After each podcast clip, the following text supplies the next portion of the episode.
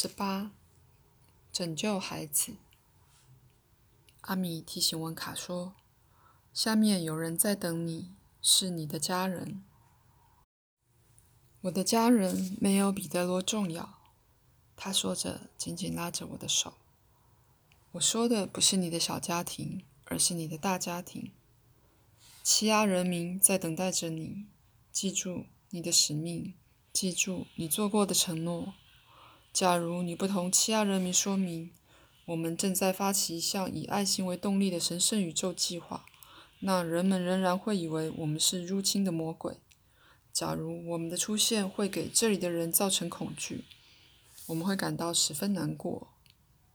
如果没有人肯为了播种爱心而努力，那毁灭就是不可避免的了。阿米，你说的对。可是我和彼得罗刚建立起新关系，不是新关系，而是永恒的关系。所以你们要以永恒来编织它，实现它。此时此刻，你们必须履行自己的承诺。你们还会再见面的。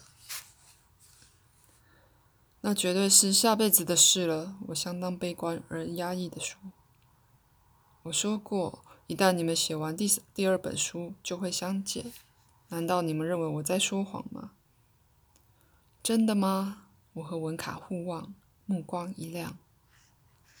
当然，有一天我会去找你，咱们去欺压接文卡，然后一起去见识一下你们想都没想过的东西。什么东西？求求你告诉我们！文卡迫不及待地问。好吧，你们会看到这样一个星球。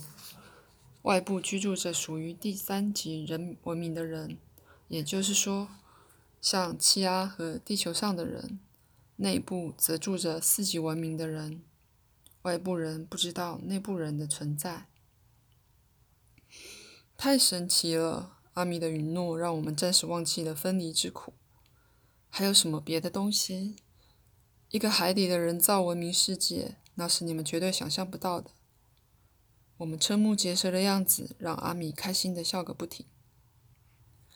像这样的文明世界，在宇宙中有几百万个之多，那是更高等形式的文明。事实上，每个文明世界的本身就是一艘艘巨大无比的飞船。我以为与大自然保持接触的生活才是文明的高级形式呢。可是你刚才却说人造世界是高级的，我想起阿米以前说过的话。当人类与爱心法则产生共鸣时，他们所创造或实施的一切都是自然的。当人类遵照永恒原则和谐共处时，整个宇宙都是他们的财富，可以使用全部的想象力和所有可能的高等科技。为了人类的幸福，支配这些财富，以个人而言也是如此。只要秉持着爱心，凡是你心里想象的，你就能够做，并且以努力、毅力和信心去实现。但是你们却始终不愿意彻底解除军备，因而付出饥饿和苦难的代价。你们知道，在地球和气压，仅仅十五天之内要花费多少钱在武器上吗？我想不出来，那些钱足以喂饱世界一半的人口，知道可以撑多久吗？我试着计算了一下，哎呀，这么多张嘴要吃多少东西啊？我不知道。文卡说：“如果不花在军备上，那么大家可以十五天有饭吃了。”你错了，你们十五天的军费。可以让世界一半人口吃上不止十五天的饭，而是十年，光是军备费用而已啊！不可能！我们惊慌又愤怒地喊道：“这些钱仅仅花在军备上吗？军备项目包括武器的购买和研发，因此，此外还有许多支开支是伪装成科技研发项目。”归根究底，都是企图压制对手之用。假如你们不把钱花在军备上，不仅不再有人挨饿，而且人人丰衣足食，不再有穷国富国之分。此后人人高枕无忧，不必为子孙后代的生活担心。温卡说：“那么我一定要建议国家放弃军备。目前还不是提出这个建议的好时机。短期的目标是让所有的国家都愿意和平的联合在一起。为此，需要让人们看到这个伟大的理想，要让大家知道。”虽然眼前有重重障碍，但我们正逐渐靠近这个梦想。神不能让这样恶劣的事情继续下去了，文卡激愤地说：“得了，神做的还不够吗？神代表爱，而爱就在你们心中。这份爱将担负起指引你们的星球走上正路的责任。但是路要靠你们自己走。”以各种和平的方式，这是一种引导，而非强迫的方式。神只会为你们指引方向，以便每个人都能发挥团结一致、爱好和平的精神，跟随着他的脚步前进。不要总是等待神或别人去行动，你们自己应该动起来。如果一昧一味的等待别人，那唯一的后果将是有人按下核武的按钮。假如有人启动了核子武器，难道你们不会阻拦他吗？既然你们允许这种人存在，那你们就该吃苦。我们无法干涉，我们只能营救爱好和平的人士以及愿意学习游泳的人。在目前这危难时刻，最迫切的就是这项工作。这么说，别的工作，比如生产大量的食物，就没有什么用处啦。